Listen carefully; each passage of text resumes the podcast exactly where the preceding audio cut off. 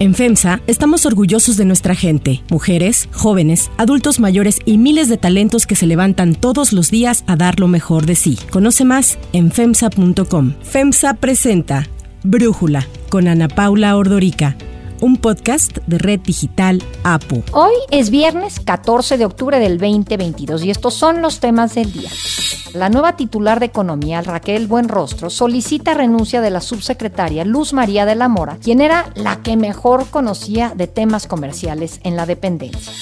Pero antes vamos con el tema de profundidad. En este episodio los quiero dejar con la segunda parte de la plática que sostuve con Elena Chávez, periodista, autora del Rey del Cash.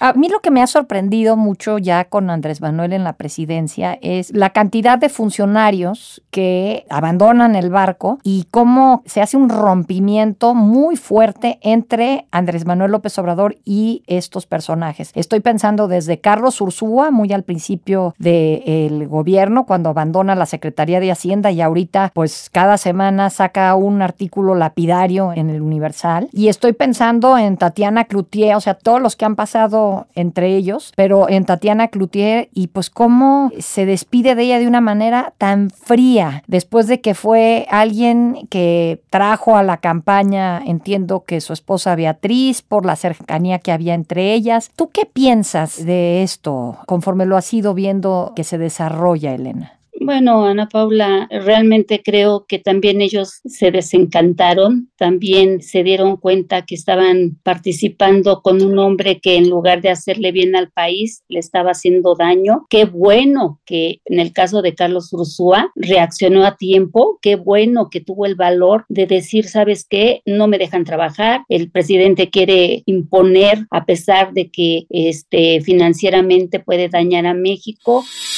Creo que el presidente ha elegido muy mal a mucha gente y justo lo que usted decía, está eligiendo a la gente que simplemente le dice que sí. Entonces ahora él ya no tiene, creo yo, asesorías que sean realistas. La gente, supongo, ahora le dicen lo que ellos piensan que quiere él oír qué bueno que lo hizo y ya viste, de ser su secretario de finanzas, bueno, pues ya lo pasó al lado del conservadurismo, de las personas que son sus enemigos. En el caso de Tatiana Cloutier, pues, ¿qué te puedo decir? O sea, esa escena fue lamentable, la verdad. Tatiana pudo irse por la puerta grande, él le dijo que se le iba a dar la oportunidad, pero él a las mujeres no las quiere, no nos quiere. La verdad es que él utiliza a todo mundo, él pide la lealtad, pero él no sabe darle altar. Tatiana va y, se despide con un discurso al términos beisbolísticos y todo eso. Me voy con la mano tendida, la puerta de mi casa siempre abierta, corazón mío y de Yori receptivo para ti, para Beatriz. Muchas gracias. Yo creo que no era el papel, yo creo que ella pudo haberse ido mejor. En ese momento, si tú ves y ven ellos, tus televidentes, ven la cara del presidente, estaba muy molesto. Ella va y lo abraza, él la humilla ante las cámaras en la mañanera y vamos a otro tema y la deja irse, ¿no? O sea, alguien que fue su coordinadora general de campaña, que lo defendió en el desafuero, además, siendo panista, y le hace esto, ¿qué pueden esperar los demás? En el afán de lograr ser el candidato, la candidata, se metan la pata y se golpeen de tal manera que inclusive nos pateen a quienes venimos a los lados y estén creando cosas para poder crear un choque de tal magnitud donde A, B, C o D salga triunfante los que aún conserva Ana Paula es porque también ellos están sirviendo del poder, porque tienen ambiciones, por eso siguen ahí. Entonces, esas personas valerosas que a lo mejor logró reunir en un momento, pues ya no están y se están quedando el grupo compacto y ese grupo radical que se quiere apoderar de este país. Andrés Manuel no es de los que se dejan asesorar, no es un hombre que sepa escuchar, es autoritario y es lo que él diga, así sea que esté perjudicando al país, al medio ambiente, como estamos viendo con el tren Maya, no, ¿eh? a él se le mete una idea y cuidadito y alguien se atreva a decirle que está equivocado, porque en ese momento deja de ser el hermano para convertirse en el enemigo. Yo nada más les mando a decir de que soy perseverante. ¿eh? Él tiene una caja de herramientas y ahí están todas las personas que le son útiles. Y si sales de esa caja de herramientas, ¿te conviertes en un enemigo? Por supuesto. Tú lo has visto con, por ejemplo, en el caso de Irma Sandoval, que le sirvió y como, bueno, era exageradamente obradorista, pasa lo del hermano y viste la manera en que la despidió sabe bien, señor presidente, de dónde vengo y también a dónde voy y sabe que voy a estar siempre del lado correcto de la historia. Aquí vamos a estar trabajando la humilló y pasa y las avienta a la basura, sobre todo a las mujeres, ¿eh? O sea, con los hombres, pues es un poco más benigno, se puede decir, pero a los demás, vamos, a ella, los echa a la basura y se les olvida si los señores les sirvieron bien, porque en ese momento ya no son subordinados ni compañeros, se convierten en sus enemigos. Andrés Manuel es un hombre sumamente rencoroso, Ana Paula. El señor cuando esa noche, en el libro yo narro la noche triste cuando pierde en el 2006, porque te digo, él era diferente antes a lo que es ahora, ¿eh? en personalidad. ¿En qué sentido? En el sentido de que yo lo conozco desde que él era líder del PRD, líder nacional, y el señor era totalmente introvertido, un hombre que jamás te podía ver a los ojos, un hombre que no sabía socializar, un hombre que huía prácticamente de los medios, era un hombre sumamente sumamente desconfiado y de repente da el cambio y se vuelve este personaje que creó ruso, ¿te acuerdas? Ahora en sus campañas. Andrés Manuelovich. Hoy también aprovechando el tiempo, esperando que emerja el submarino ruso de Zurda, dirían en el pueblo, porque me trae el oro de Moscú. Ya ven que el vocero de Peña y de Mitz que están metidos los del gobierno ruso. Ya soy Andrés Manuelovich.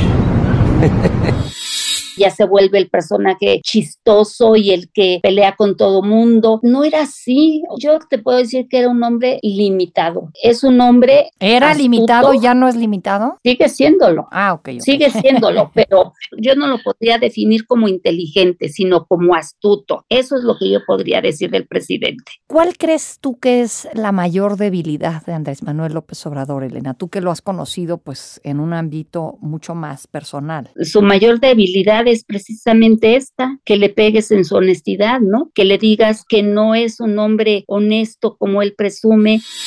Tener principios, honestidad, que en mi caso es lo que estimo más importante en mi vida. Si no fuese honesto, ya me hubiesen destruido que le digas que está mintiéndole al pueblo, que lo está engañando y que lo está traicionando y que está robando. Esta es su debilidad. Por eso es que lleva tres días atacándome, Ana Paula. O sea, tú sabes que cuando él agarra un tema o sale algo que es incómodo, pues en un día lo apaga, ¿no? Ya inmediatamente con una frase, con una canción de Chicoche, apaga el tema. Este libro le has resultado tan incómodo que llevo tres días siendo atacada de la peor manera que te puedas imaginar. O si ya lo viste, tú, tú, te darás sí, cuenta. ahí en, la mañana, claro. Sí. Ahora, el presidente dice que tu libro es un ataque más de sus adversarios, pero que él tiene su escudo protector, que es su cercanía con el pueblo. Tienen toda la libertad para expresarse. Se han escrito como 10 ya en contra y van a escribirse pues otros 10 o 20. Por eso no le va a hacer daño esto de que le digan el rey del cash. Como decías, no se le va a manchar una pluma. ¿Tú qué piensas de eso? Pues yo pienso que ya se le manchó, ¿eh? Y no una pluma, yo pienso que las dos, porque le guste o no, Ana Paula, el libro es el más vendido, fue el libro más esperado, es un libro que es un testimonio personal de alguien que lo conoció, alguien que estuvo muy cerca de ellos y te repito, o sea, está tan dolido, aunque él dice que no, bueno, pues tiene tres días atacándome. Entonces, ahí está la respuesta. Pues si no le interesara y no le afectara, ¿por qué me ataca, no? ¿Y por qué le molesta que los medios me entrevisten? Está en libertad absoluta. O sea, está para que pueda ser entrevistada por Carmen Aristegui, por Denise Dresser, Ciro, López Dóriga, Cárdenas A mí me llama mucho la atención, tú escribes dentro de tu libro, hablas de Marcelo Ebrard, de Mario Delgado, de Claudia Sheinbaum, de personajes que dos de ellos quieren llegar a la presidencia en el 2024 y Mario Delgado a la jefatura de gobierno en la Ciudad de México. Entonces, pues creo que no son personajes menores. ¿Qué piensas de Marcelo Ebrard? De Marcelo Ebrard pienso que es un hombre ambicioso. Él ha soportado las humillaciones que le ha hecho el presidente porque lo ha humillado, lo ha traicionado. Simplemente, mira, en la elección para el candidato presidencial de la izquierda del 2006 al 2012, que era la, encuesta de 2012, ajá, la encuesta famosa, esa interna que hicieron, el señor salió y dijo, yo la gané, pero en realidad todo el mundo sabe que quien ganó esa encuesta fue Marcelo Ebrard y él se la quitó. Y Marcelo agacha la cabeza porque, bueno, sabes que también le tiene miedo. A mí me sorprende eso que platicas porque él le dice, ok, yo gané la encuesta, pero te va a ti y a mí me va en la próxima, como que das a entender esto. Pero antes relatas pues cómo le había estado financiando Ebrar todo el movimiento a Andrés Manuel López Obrador. Entonces, de alguna forma lo permitió crecer. De todas maneras, él tenía la aceptación del partido o de los encuestados en las encuestas estas que no sé qué tan confiables sean y deja pasar a el presidente. ¿Cómo recomponen su relación Ebrard y AMLO después de la encuesta y después de que le corte el financiamiento, pero ahora está ahí en la Cancillería? Le tengo a Marcelo mucho respeto y lo considero un extraordinario político, un buen servidor público. Lo voy a invitar. Pues sí, porque bien lo dijiste tú, o sea, ellos siempre son de pactos, de promesas de que, oye, ahora no te toca, pero te va a tocar. Y así ha sido, con Marcelo así lo trajo, de que espérame, lo hizo jefe de gobierno, lo apoyó cuando lo de Tláhuac, el echamiento, y bueno, pues cuando Marcelo, en ese entonces su sueño de Marcelo, su anhelo era ser jefe de gobierno, y Andrés lo cumplió porque fue de, inmediatamente que salió Andrés, puso a Marcelo porque le convenía, porque también sabía que estando Marcelo ahí le iba a pagar los favores que ya le había hecho. Y cómo era el gobierno del Distrito Federal, fue el más saqueado, de Ana Paula. Fue esta etapa cuando Marcelo Ebrard era jefe de gobierno, la peor etapa de saqueo para el movimiento de Andrés Manuel López Obrador. Por supuesto, el gobierno del Distrito Federal fue el que más dinero le dio a través de nuestros impuestos, todas las dependencias, todas las secretarías de gobierno de las que se componen del gabinete, todas le dieron dinero, los organismos descentralizados, también los legisladores, o sea, no hubo una persona que no le diera dinero, que no estuviera con ellos, que no era de que, oye, quieres, eso es mentira, porque Mario Delgado primero acaba de decir que era mentira lo de lo que yo decía, pero después, unos minutos después ya dice, bueno, sí, sí hubo algunos que fueron a hacer sus aportaciones. ¿Cómo se formó Morena? Pues es público, con el esfuerzo de miles de mexicanos y mexicanas, que ellos pusieron su esfuerzo, su tiempo, recursos en algunos casos para que fuera posible este movimiento. Imagínense si hubiéramos tenido maletas, pues no, no somos iguales. Bueno, por fin, ¿sí o no?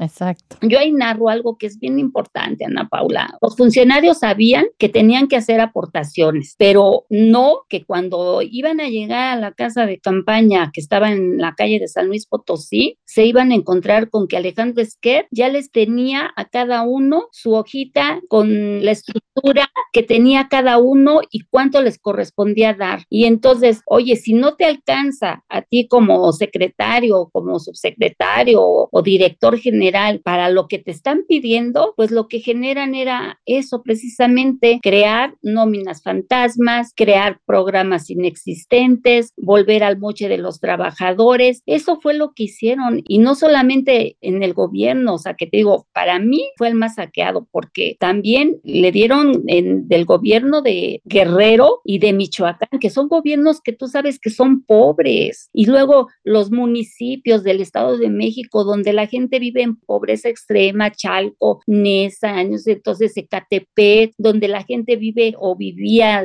en las calles y sin pavimentar, de ahí sacaron el dinero, Ana Paula. O sea, es indignante. Entonces, ¿cómo dice que primero los pobres?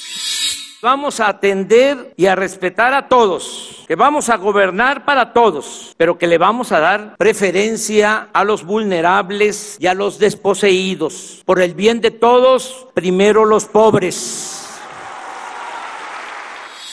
y fue a los que más afectó. Este eslogan de primero los pobres, ni siquiera ese le genera un cargo de conciencia de quitar dinero a veces a los que menos tienen. Pero a ver, vamos a Claudia Sheinbaum. ¿Por qué quiere Andrés Manuel López Obrador tanto a Claudia? Tú relatas ahí el capítulo de cuando los videoescándalos, López Obrador furioso pregunta que quién más había ido a la oficina de Carlos Ahumada, del empresario, y que quién más había recibido maletas de dinero, y ahí Claudia levanta la mano y dice Carlos Simas, que era su esposo entonces, empina a su esposo, pero ¿tú crees que de ahí viene esta lealtad y este cariño y esta cercanía entre ellos?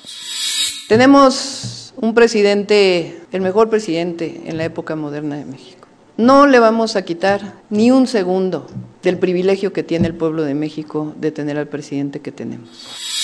Andrés Manuel no conocía a Claudia Sheinbaum. Ella era la esposa, era la académica, era la científica, apartada de la política, pero Carlos Simas era el presidente del PRD aquí en la Ciudad de México. Cuando Andrés Manuel lo hacen candidato para la jefatura de gobierno, no cumplía con los requisitos, Ana Paula. Sí, era tabasqueño. claro, y, no tenía los años de residencia que pedía la ley. Entonces, Cedillo mete la mano, lo apoya para que sea candidato junto con Imas y lo convierten. Ahí está el candidato. Entonces, déjame decirte que Pablo Gómez hasta levantó una demanda porque no cumplía los requisitos y ahora es el que anda revisando ver a quién mete a la cárcel porque tenga más dinero o casas. Son personajes terriblemente siniestros, ¿no?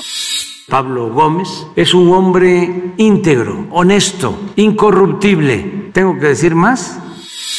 Entonces, cuando gana, a ver, ¿cómo te pago el apoyo? Oye, pues te recomiendo a mi esposa, que es Claudia Sheinbaum, dale trabajo, la mete como secretaria de Medio Ambiente y luego cuando suceden los videoescándalos, pues la señora, como dices tú, empina al marido, lo entrega y para él eso fue lealtad absoluta. Y desde entonces te puedo decir que la más leal de las mujeres que tiene Andrés Manuel y que además ya son muy pocas, Claudia Sheinbaum es leal religiosamente, lo ve así como su Dios y ella le va a servir si es que los mexicanos no reflexionamos sobre lo que estamos viviendo en este momento y logra imponerla como candidata y luego ganara, pues va a servirle como títere para que él pueda hacer un maximato. Eso es lo que está buscando el presidente Ana Paula. Elena Chávez, está súper interesante tu libro. Si te fijas, te quise preguntar un poco sobre los personajes y sobre el propio presidente, más que tanto detalle del libro, porque creo que vale la pena que la gente lo lea, que vaya y lo compre, porque ya ves que anda circulando ahí en los WhatsApps y tal, que lo compren porque lo otro pues es una trampa y que lo lean. Se lee muy fácil,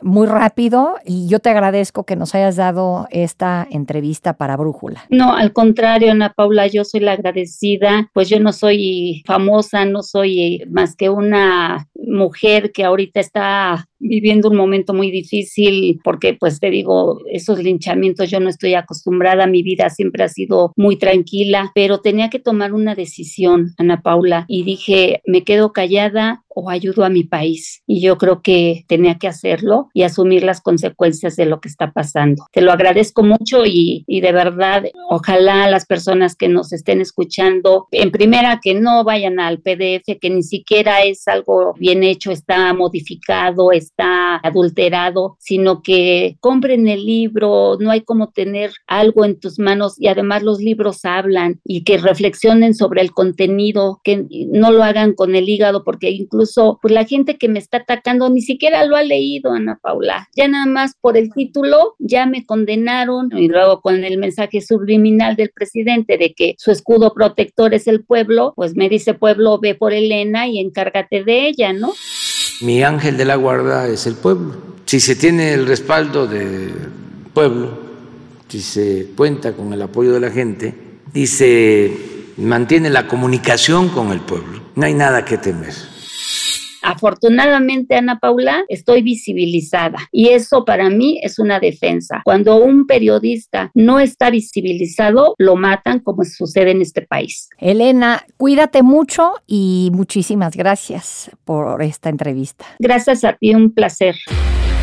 Interrumpo este episodio para contarles algo muy especial. Mientras venía al trabajo descubrí lo que es viajar con comodidad y con tecnología intuitiva. Hice mis pendientes mientras iba manejando y lo más importante es que no tuve ni que quitar los ojos del camino. Tienen que descubrir a Buick porque al subirse a una SUV de Buick también conocerán algo muy especial. Hay otra noticia para tomar en cuenta. 1. Sacudida.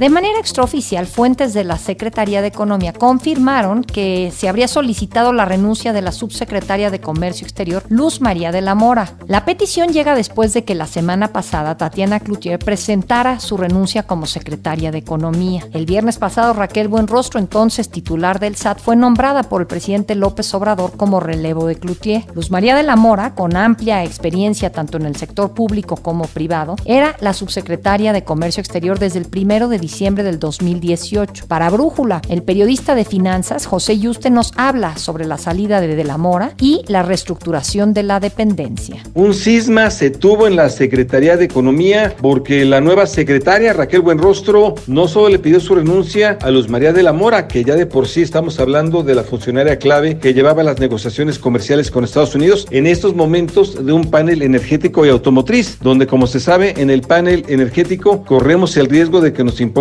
sanciones. Bueno, fue que pidió Raquel Buenrostro la despedida de Luz María de la Mora, pero también se la pidió al otro subsecretario, a Héctor Guerrero, también que era un subsecretario moderado, con mucha relación con los empresarios, que tenía nexos con Alfonso Romo de aquel entonces. Y de ahí, bueno, pues se entiende que la nueva secretaria de Economía, Raquel Buenrostro, llegue con su equipo, se vale, pero no en estas circunstancias tan complicadas como está la Secretaría de Economía, sobre todo con paneles internacionales que tenemos ya encima. Así que vamos a esperar si esto es una reacción de endurecimiento que creo que va a ser de la postura energética mexicana y posiblemente con sanciones comerciales por parte de Estados Unidos, lo cual sería, la verdad es que sí, grave. Para cerrar el episodio de hoy los dejo con música de Queen, lo más nuevo, Face It Alone. so deep and so far and wide falls down beside be heard. Ayer Queen lanzó este sencillo después de ocho años de su última canción interpretada por el fallecido Freddie Mercury. El tema fue encontrado por el equipo de Queen cuando estaban planeando el relanzamiento del álbum The Miracle y pues este hallazgo obviamente fue anunciado a fans el verano pasado. Face It Alone fue grabada a finales de los 80 y será incluida en la reedición del disco que se publicará en noviembre, el cual incluirá diálogos entre los integrantes de la banda y seis canciones inéditas.